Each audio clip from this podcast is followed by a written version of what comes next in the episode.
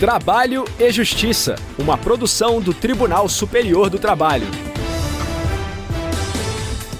Olá, eu sou Anderson Conrado e você acompanha agora as principais notícias da Justiça do Trabalho.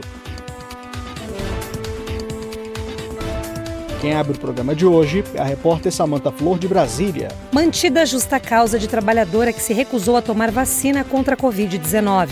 Em nosso giro pelos regionais, o repórter Caio Brasil traz informações diretamente do Tribunal Regional do Trabalho da 7 Região no Ceará. Motorista será ressarcido por acumular função com adjacente sócio-educador.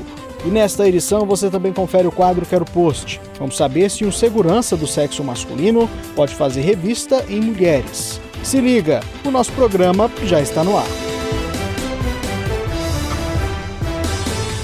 A terceira turma do TST rejeitou o recurso da porteira de um condomínio residencial de Aracaju, em Sergipe, que foi dispensada por justa causa após ter se recusado a tomar a vacina contra a Covid-19.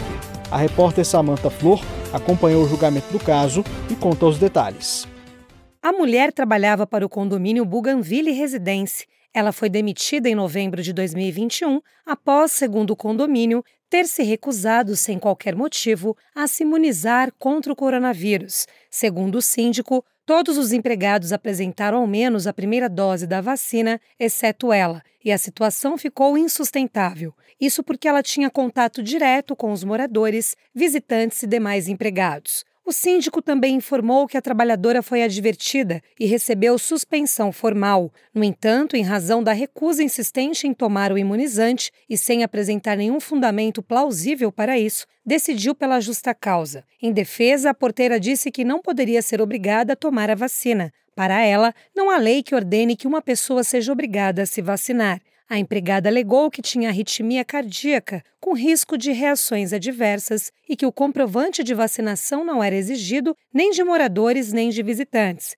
Pediu, assim, a reversão da justa causa e a condenação do condomínio por danos morais, sustentando que a situação havia causado grandes abalos emocionais. O juízo da nona vara do trabalho de Aracaju e o Tribunal Regional do Trabalho da 20 Região em Sergipe negaram o pedido de reversão da justa causa e enquadraram a conduta da porteira como ato de indisciplina e insubordinação, a hipótese está prevista no artigo 482 da Consolidação das Leis do Trabalho para aplicação da penalidade. A conclusão foi de que a recusa à vacinação colocava em risco a integridade física dos demais colegas de trabalho, dos moradores e dos visitantes do condomínio, sendo aplicável a demissão por justa causa.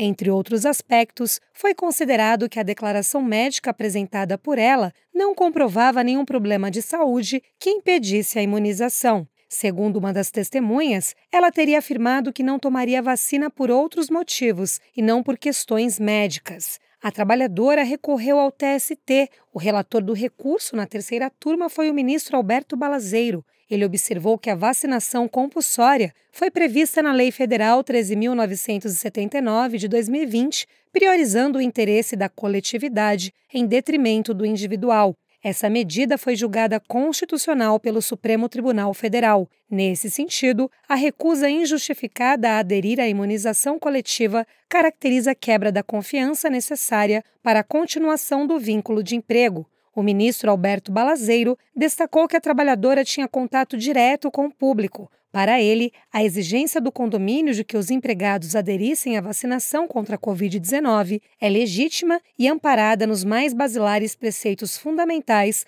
uma vez que o direito à vida, à saúde e à proteção social são inegociáveis. No caso dos autos, em que apontado pelo regional estarem presentes esses requisitos, me parece que, por força da súmula 126, não se pode rever esse quadro fático. Então, seja porque a tese jurídica é uma tese correta, de que, em tese, é possível aplicação, lembrando que a função exercida pela reclamante é uma função de atendimento externo, de contato com pessoas, tanto porque existia um quadro fático aqui delineado que nós não podemos avançar. Por essa razão, eu estou não conhecendo o presidente do recurso em revista. A decisão foi unânime, ainda cabe recurso.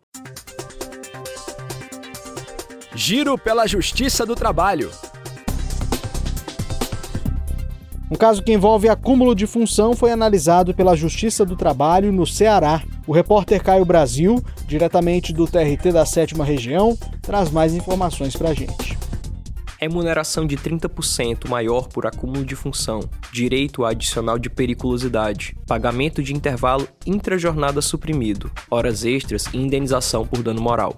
Eis o que um motorista de um centro de ressocialização de adolescentes conquistou após comprovar que acumulava as funções próprias de seu cargo com as de agente socioeducador. A decisão foi tomada pelo juiz Raimundo Dias de Oliveira Neto, atuando pela primeira vara do trabalho de Sobral, na região norte do Ceará. O processo foi movido pelo trabalhador contra a organização social Movimento Consciência Jovem, MCJ, responsável pela gestão do centro socioeducativo. Apesar de o MCJ negar o acúmulo de funções, as testemunhas do motorista, que atuavam como socioeducadores na mesma unidade, disseram ao magistrado que o autor da ação, além de conduzir os adolescentes à unidade de saúde e para comparecimento em delegacias ou audiências em fóruns de diversas cidades, realizava tarefas como escolta, vistoria de familiares com detector de metais e vigilância com o uso de rádio durante rondas nas celas. As testemunhas confirmaram que o motorista não usufruía do intervalo intra-jornada integral, pois almoçava no centro socioeducativo por 15 a 20 minutos e logo tinha de voltar ao posto para aguardar ou realizar alguma saída a serviço.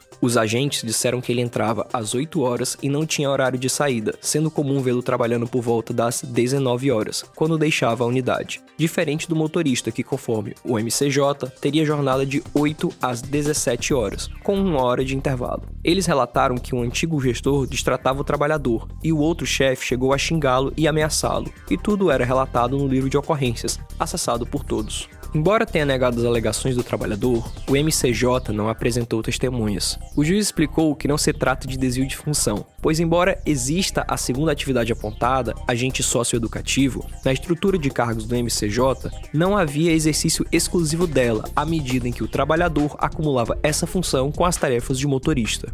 O juiz acrescentou que diversos julgados das três turmas do Tribunal Regional do Trabalho da Sétima Região já reconheceram o direito ao adicional de periculosidade para agentes socioeducadores, que atuam em centros de ressocialização de adolescentes, razão porque é dispensada a realização de perícia técnica. Da decisão, cabe recurso. Quero post! No quadro Quero Post de hoje, vamos esclarecer a dúvida de um ouvinte que pediu para não ser identificado. Ele encaminhou um e-mail com a seguinte pergunta: Trabalho como segurança. Posso revistar mulheres? Quem vai responder é a professora de Direito do Trabalho e advogada Moara Silva. Vamos conferir. Bom, a resposta vai depender de quem está perguntando. Isso porque a gente está falando da segurança privada, aquela de natureza contratual feita, por exemplo, na entrada de shows, festas, eventos. E esse tipo de revista, em mulheres, só poderá ser realizada por uma profissional de segurança privada mulher, garantindo, é claro, a inviolabilidade da intimidade, da vida privada, da honra e da imagem dessa mulher que está sendo revistada. Esta modalidade não se confunde com aquela que está regulamentada no Código de Processo Penal. Como a gente disse, essa daqui é de natureza contratual. Por exemplo, se a mulher não quiser não se submeter à revista, ela não vai estar cumprindo todas as cláusulas daquele contrato. E daí, por exemplo, poderá ser impedida de adentrar ao local do show, do evento, da festa. Quando a gente está falando da busca pessoal de natureza processual penal, a gente está falando daquela que é realizada pela autoridade de segurança. E daí o Código de Processo Penal, no artigo 249, diz que a busca em mulher será feita por outra mulher se não importar retardamento ou prejuízo da diligência. E nesse sentido, a jurisprudência tem entendido até pela nulidade, quando a busca não é feita por uma outra mulher. A não ser que seja caso de fundado receio mesmo de cometimento de crime grave, né, que gere risco para a população. Sendo assim, se até mesmo a autoridade policial, a autoridade de segurança precisa respeitar esse limite, quem dirá no âmbito da segurança privada, que no âmbito da segurança privada não teremos essa exceção. Precisará mesmo ser feita por uma profissional de segurança mulher a revista em uma mulher. Então, o profissional de segurança homem não poderá proceder a esse tipo de revista.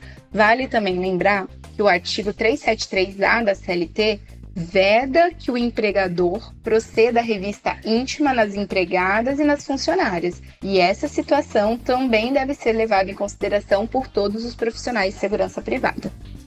E você, também tem dúvida ou sugestão sobre algum assunto relacionado ao direito trabalhista? Deixe um comentário nas redes sociais do TST. No Facebook e Instagram, o perfil é o TSTJus. Também dá para fazer comentário no canal do TST, youtube.com/tst. Se preferir, mande um e-mail com seu questionamento para crtv@tst.jus.br.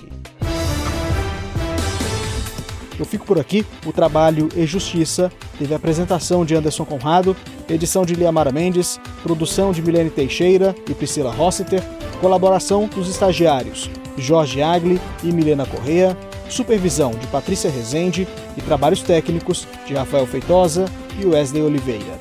O programa é uma produção da Rádio TST sob a coordenação de Rodrigo Tunholi e a supervisão geral da Secretaria de Comunicação Social do Tribunal Superior do Trabalho.